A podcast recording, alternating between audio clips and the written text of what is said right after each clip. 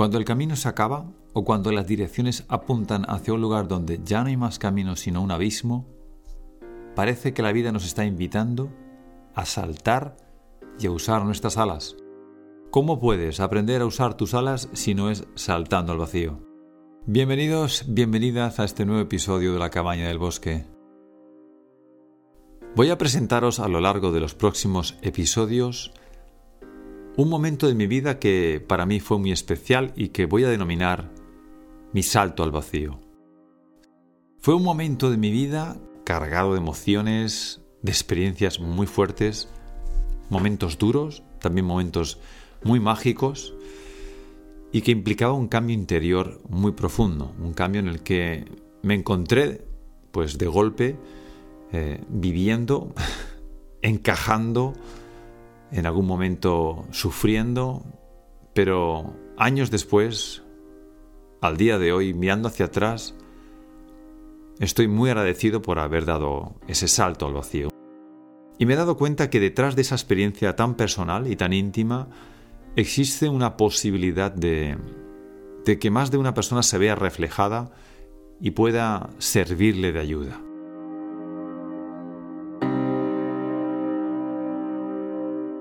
Así que aquí voy, voy a presentaros una serie de episodios de mi vida en donde me estaba convirtiendo en un viajero, un viajero que hace un viaje interior, me estaba convirtiendo en alquimista sin saberlo, sin tener ni idea de lo que eso implicaba, de lo que eso significaba. Me estaba convirtiendo en un héroe, héroe de mi propia vida, porque estaba caminando el viaje del héroe, lo había emprendido tampoco sabía ni siquiera lo que quería decir el viaje del héroe. Ni siquiera había escuchado hablar de Joseph Campbell y de su, y de su literatura en torno a, al viaje del héroe, el héroe de las mil canas. No, no tenía ni idea. Y de hecho, mejor, ahora que lo pienso, muchísimo mejor que no tenían ni idea de que ese libro existía, mejor que no, que no supiese las etapas del héroe, porque eso me hubiese influido. Lo único que sabía es que me estaba encaminando en una dirección nuevamente de, aventura, de misterio, pero fuertemente movido a ejecutarla.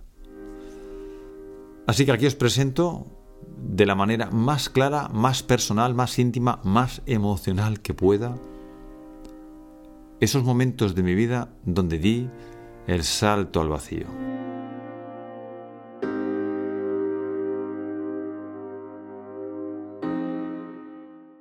Antes de dar el salto al vacío, hay algo que nos mueve, que me movió a hacerlo. Y ese algo fue un cúmulo de emociones increíbles que me estaban llevando a un estado bastante alterado, bastante movido por dentro. Había algo en mí que no terminaba de estar a gusto. Durante años había estado sintiendo ese mismo, esa misma incomodidad esa falta de plenitud. Era un algo que yo defino como ese hueco, ese vacío interior que había que llenarlo de alguna manera, pero no sabía cómo. Lo hacía probando cambios de, trabajo, cambios de residencia, cambios en la forma de, de pensar, de actuar. Tuve cambios profesionales, bastantes, y el sentimiento se mantenía. Había siempre esa sensación de que no estaba plenamente satisfecho con lo que tenía a mi alrededor. Y desde el punto de vista de una persona externa podría decir, pero, pero Luis, si es que lo tienes todo. Tienes salud, tienes inteligencia, tienes cierta experiencia profesional y un currículum notable, tenía una estabilidad profesional bastante buena, tenía pues eh, una trayectoria buena, tenía una familia pues que también me apoyaba en los movimientos que, que, yo quisiera, tenía libertad, porque en aquel entonces todavía era una persona soltera y libre, tenía total libertad para hacer lo que quisiera, para tomar mis decisiones. Es que esta palabra libertad a veces pesa más de lo que nos imaginamos. Sin embargo, yo seguía teniendo ese sentimiento interior de insatisfacción y siendo sincero ahora, la insatisfacción llega te lleva a tener la tristeza. Te lleva a vivir una tristeza y esa falta de plenitud, te sientes que no eres capaz de abrazar con fuerza, por ejemplo, una relación, o te sientes que no eres capaz de vivir con intensidad los momentos.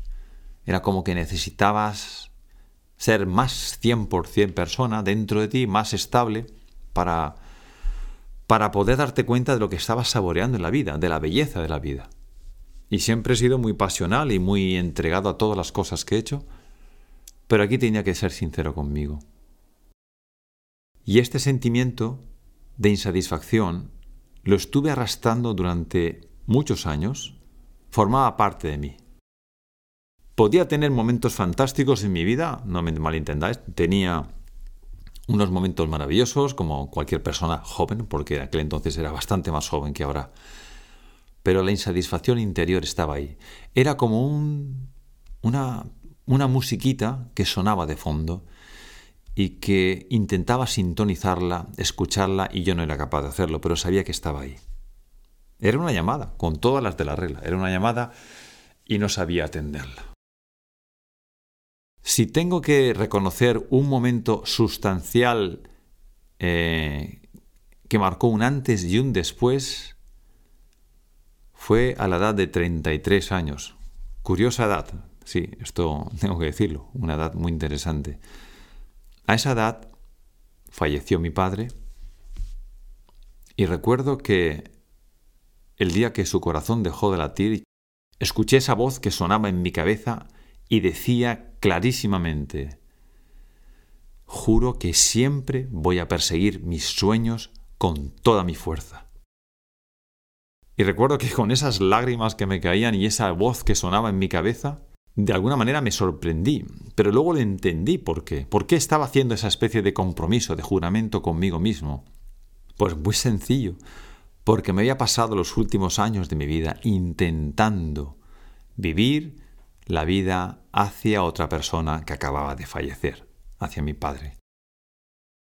Yo estaba intentando siempre ser validado, aprobado, juzgado, reconocido, y él era la figura que representaba esa validez, que representaba aquel al que yo tenía que de alguna manera presentar mi, mi forma de vivir, mi validación, mi, mi, interés por ser aprobado y reconocido. Y en aquel entonces, en el momento en el que fallece mi padre, me di cuenta que esa figura desaparece que ya no tengo que vivir para otros, sino que tengo que vivir para mí. Y es entonces cuando me doy cuenta que soy completamente libre de empezar a vivir la vida que, que realmente deseo.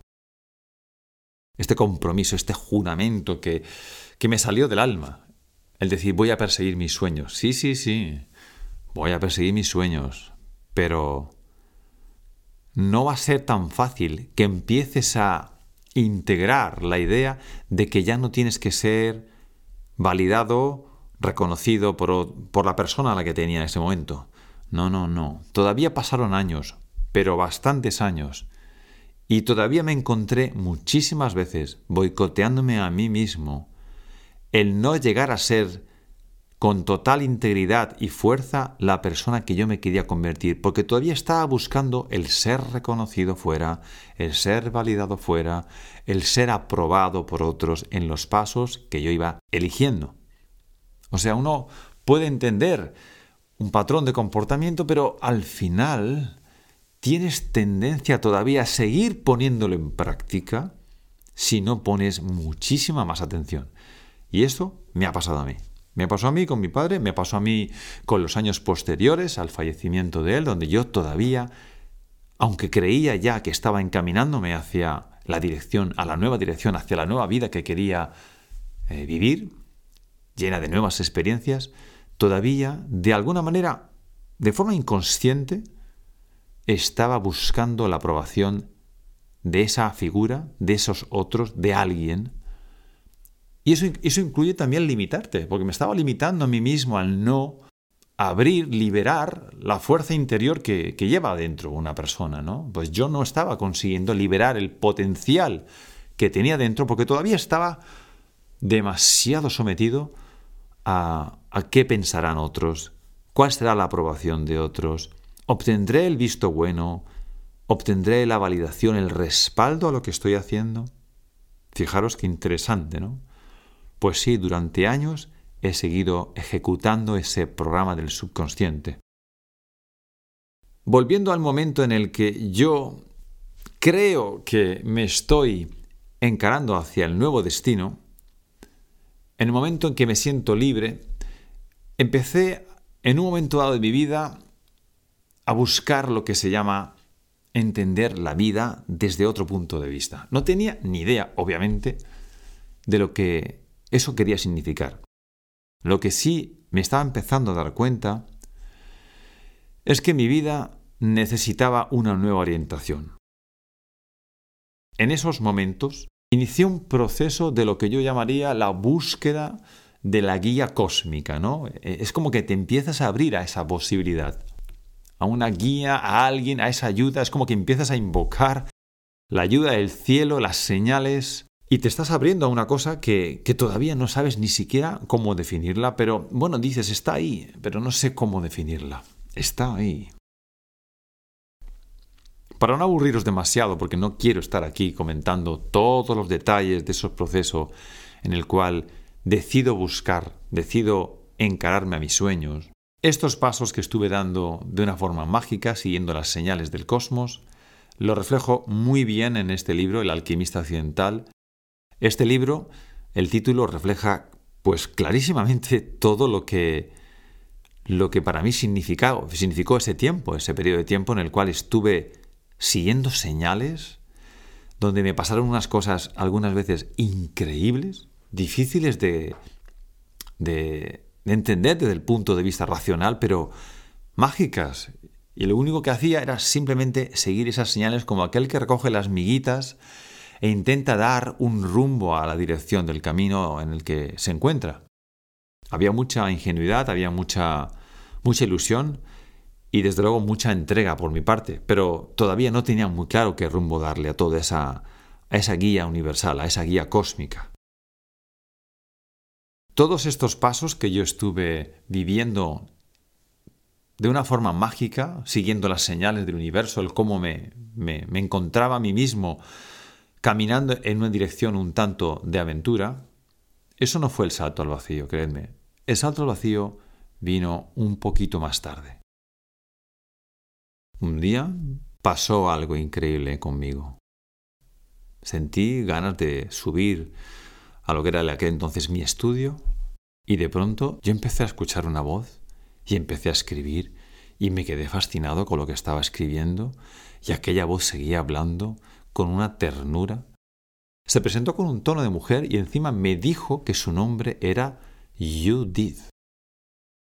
¿Y por qué se llama Judith? pensaba yo. No lo sé, pero yo me sentía cómodo con esa voz que estaba escuchando. Para mí eso fue mi primera experiencia mística realmente, en la que yo estaba canalizando una voz de una mujer que tenía nombre muy, muy exótico, Judith, y que para mí era como un maestro, una maestra, alguien que me acompañaba y que tenía respuestas siempre que yo la invocaba, siempre que pensaba en ella. Escribí un libro con estas conversaciones y escribí además muchísimos más cuadernos de diálogos y diálogos y diálogos. No os imagináis cuántos diálogos yo estaba escribiendo con estas conversaciones.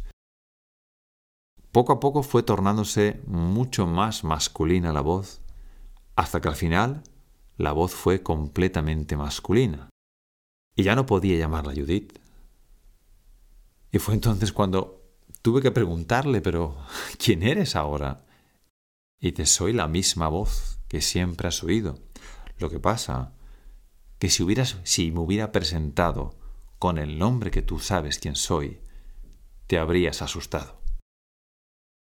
Yo estaba hablando con Jesús desde el principio, pero jamás hubiera estado preparado para escribir ni la primera línea si hubiera dicho su nombre claramente. Y es cierto, me hubiera quedado totalmente, pues, eh, aplastado por el peso de una idea equivocada, de no estar preparado para entender por qué yo, por qué tengo que recibir tu mensaje, por qué tengo que recibir tú, por qué soy yo, quién soy. Todas esas dudas que simplemente son la exteriorización de, de prejuicios que en aquel entonces tenía conmigo mismo y que los tuve durante muchos años, tenéis que saber. Toda esa cantidad de, de prejuicios y de dudas que yo tenía se estaban manifestando en esa relación que yo mantenía con mis diálogos, mis diálogos íntimos y secretos. El libro que, publiqué, que se titulaba Deja que suceda, en ningún momento menciono esto, simplemente digo que fue la voz de una mujer. Así me encontré que tenía escritos docenas de cuadernos que podían convertirse en libros, un libro publicado con el nombre de una mujer que me estaba hablando, yo sabiendo que estaba hablando con Jesús, y todos los miedos del mundo que me estaban aplastando, todos los prejuicios, toda la falta de libertad en ser quien yo realmente era, sino simplemente negándome a mí mismo ese diálogo, negándome esa capacidad de escuchar esa voz y no presentándola y siempre guardándola por mucho, por muchísimo tiempo. Y esto me hizo mucho daño. Me hizo mucho daño no ser sincero y honrado conmigo mismo. Porque no hay nada peor que no sentirte libre en poder expresar quién tú realmente eres, tal y como está pasando. Para que veáis que yo me he boicoteado durante tanto tiempo ante gente cercana, familia, amigos y conocidos. Me, me he estado boicoteando para no ser juzgado. Yo era el primero que estaba ejecutando ese juicio contra mí. Bueno, pues llegó el momento en que la voz me decía claramente, ¿cuándo te vas a entregar a esto? Tienes algo grande que hacer. Tienes algo grande a lo que prepararte y por lo que yo te necesito. Estas palabras para mí pesaban tanto, eran tan fuertes, eran tan contundentes, que no quise para nada plantearme la posibilidad de hacer ningún tipo de desarrollo profesional en ninguna dirección que no fuese explorar qué quería decir exactamente Jesús cuando me estaba diciendo tienes que dirigirte a esta nueva a este nuevo horizonte, a este nuevo camino y tienes que hacerlo con fuerza, con amor, con total convicción, porque te estoy esperando. Pesaban tanto estas palabras que yo creo que me sentía aplastado como si cargase con una cruz. Igual que él. Había momentos en que decía, no puede ser. No puede ser que yo tenga que ser alguien a que él me está prestando atención. Es que no puede ser. Ni yo me lo creía, o cuando me lo creía, no lo quería aceptar. Esa lucha interna me hizo muchísimo daño, pero muchísimo daño. A pesar de que él me quería dar alas, yo era el primero que las negaba, porque yo era el primero que negaba que eso estaba sucediendo en mi vida, en mí. Entonces lo que hacía era tratar de maquillar, tratar de esconder un poco. Seguía de una forma, pues no mencionando lo que estaba pasando, escondiendo mis cuadernos, manteniendo en íntimo en íntima privacidad los diálogos porque seguía hablando con mi mujer y le contaba todo, por supuesto. Pero no tenía libertad para entender el alcance de esta relación, que es lo más importante. Que es una relación que tienes no con el más allá ni con algo espiritual, no, no. Es una relación con uno mismo, te estás relacionando con algo que está dentro de ti, con algo que sucede dentro de ti. Y si yo no me estoy dando el permiso para honrar lo que está pasando dentro de mí, es como que yo no me estoy dando el permiso para ser yo mismo. No me estaba permitiendo ser quien realmente quería ser. Este es el gran resumen que me estaba preparando para el salto al vacío. Y a pesar de toda esta maravillosa experiencia, mística, profunda, íntima, yo decidí que iba a acercarme hasta el borde del precipicio. Tuve la suerte de que lo hice de la mano de, con mi mujer, así de locos, entre comillas, estábamos. Y nos entregamos a un camino de exploración espiritual, a un camino totalmente alejado de la forma convencional de entender cómo voy a vivir en mi vida y decir, vamos a entregarnos, vamos a ponernos al servicio. La frase ponerse al servicio suele ser muy mal interpretada. Nosotros la malinterpretamos totalmente.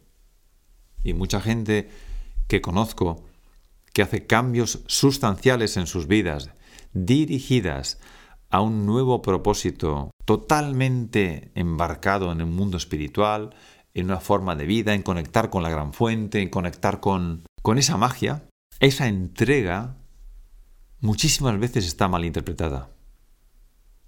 Pero yo no tuve a nadie que me lo dijese, nadie me estaba ahí explicando, oye, esto que estás haciendo de esta manera no te está ayudando.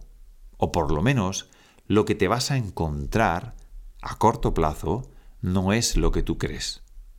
Exactamente, no era lo que yo creía que iba a pasar. Porque claro, imaginaros, antes recibes esa información desde allá arriba que te dicen, hijo mío, salta, que te estoy esperando, extiende tus alas y vuela, porque yo te estoy esperando. Claro que sí. Claro que sí que saltas y que te están esperando. Pero es que después de un salto al vacío, queridos amigos, siempre ocurre lo mismo. Hay una caída. Si no, no sería un salto al vacío. Si no, sería como pisar tierra firme.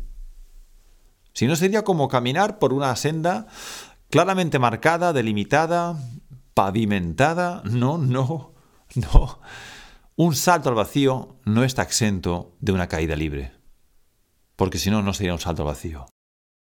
¿Cómo se traduce una caída libre. Se traduce en la frase, lo digo con cierto humor, pero os aseguro que fue terrible la experiencia como la vivimos. La frase, Dios mío, estoy cayendo. Y así fue exactamente como lo vimos, como una caída libre, donde no sabes ni cómo emplear tus alas, ni sabes en la que te has metido. Cuando quieres echar para atrás, cuando quieres retroceder, no puedes retroceder porque has dado el salto al vacío. Y aunque sea algo metafórico, es dimensional. O sea, es que en la, en la vida nuestra, la dimensión que adquiere un salto al vacío es que altera tanto todo tu contexto vital de una manera tan fuerte que ya no puedes retroceder.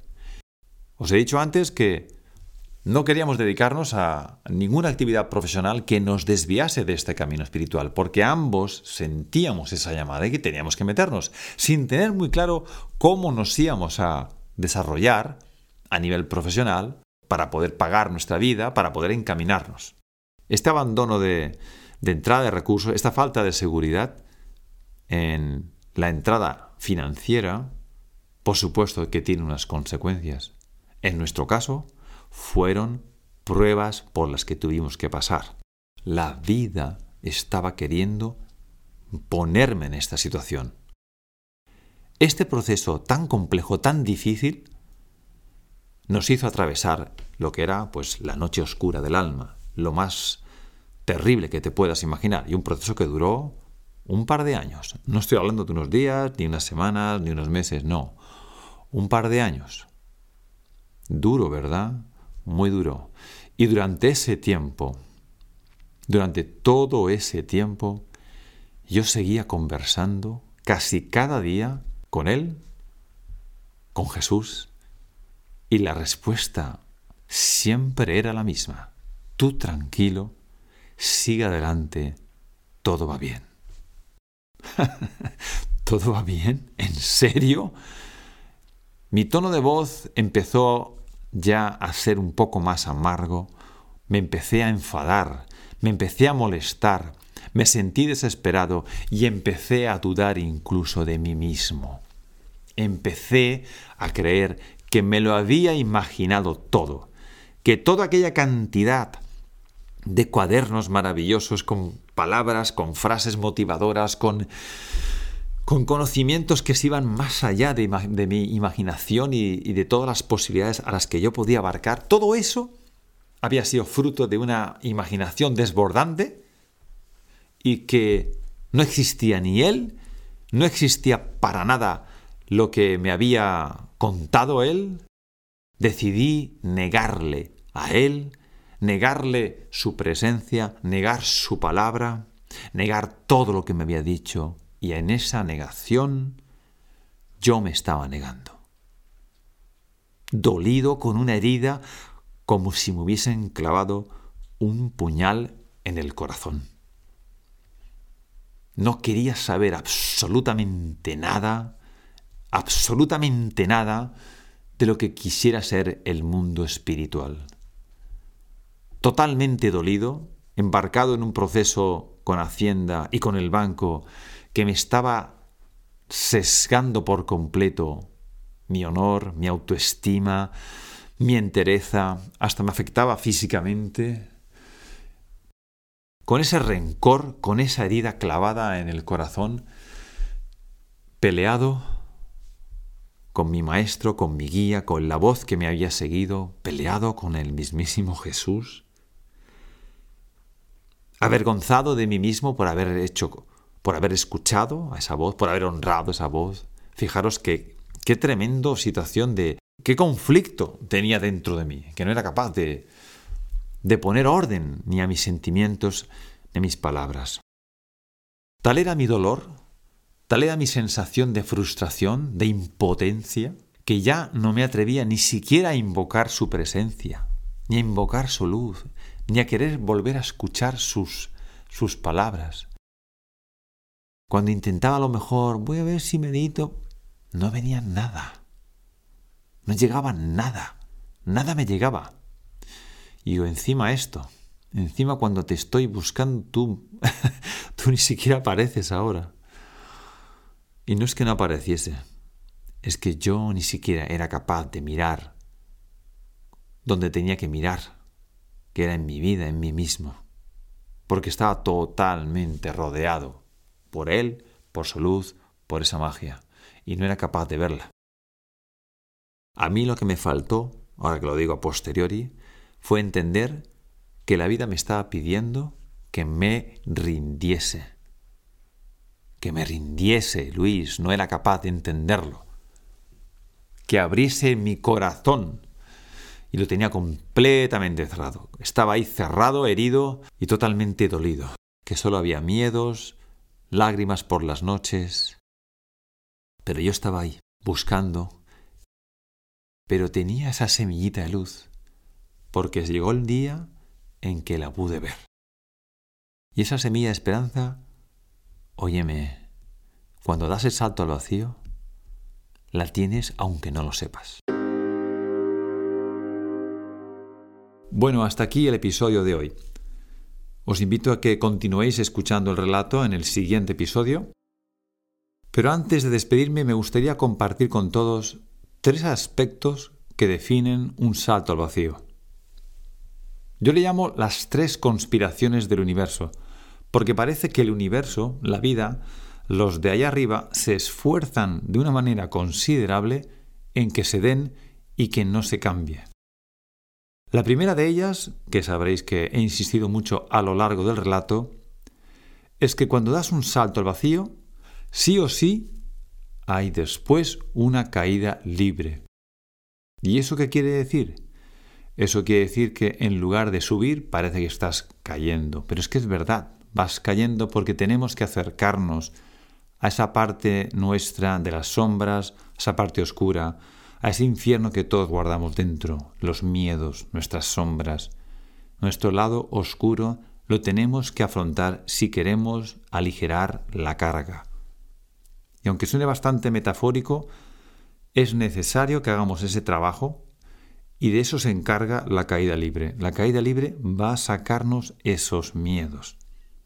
Muchas veces están vinculados los miedos a la falta de, de control de las cosas que nos pasan, la falta de previsión, la falta de seguridad, el pisar un terreno pues poco estable, pero eso es necesario.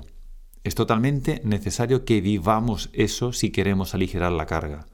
Y no hay atajos en esto. No hay ningún atajo que nos pueda permitir saltar este paso.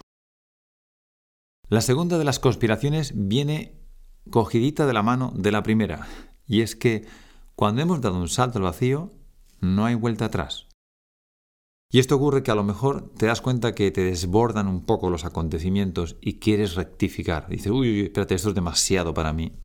Si no puedes hacerlo, si ves que cuanto más te esfuerzas en rectificar parece que lo estás empeorando todo, eso quiere decir que el universo está conspirando para que tú tengas la sensación de que no puedes retroceder. Y esta condición es sumamente importante para que puedas experimentar intensamente lo que es la vivencia de un salto al vacío.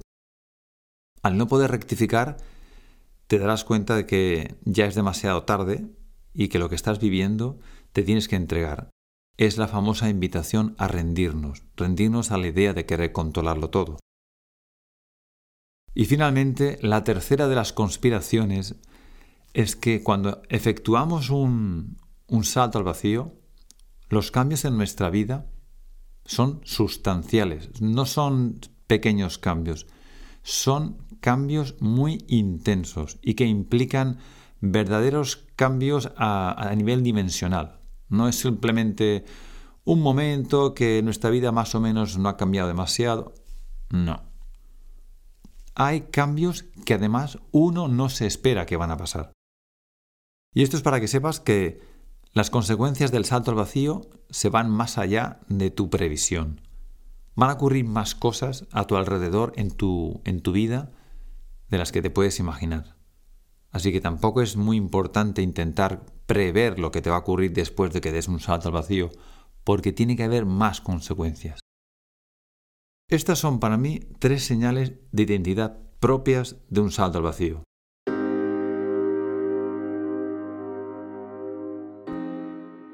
¿Y por qué crees que el universo conspira con tanta intensidad, con tanta fuerza para que se den estas tres condiciones? Muy sencillo. Porque quiere que te conviertas en esa nueva persona que realmente quieres convertirte. Quiere que evoluciones. La vida lo que desea es ayudarte a esa evolución.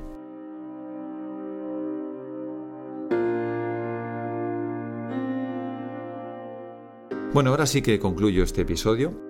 De nuevo, muchas gracias por estar aquí en la cabaña del bosque. Espero contar contigo en el próximo episodio. Un abrazo y hasta pronto.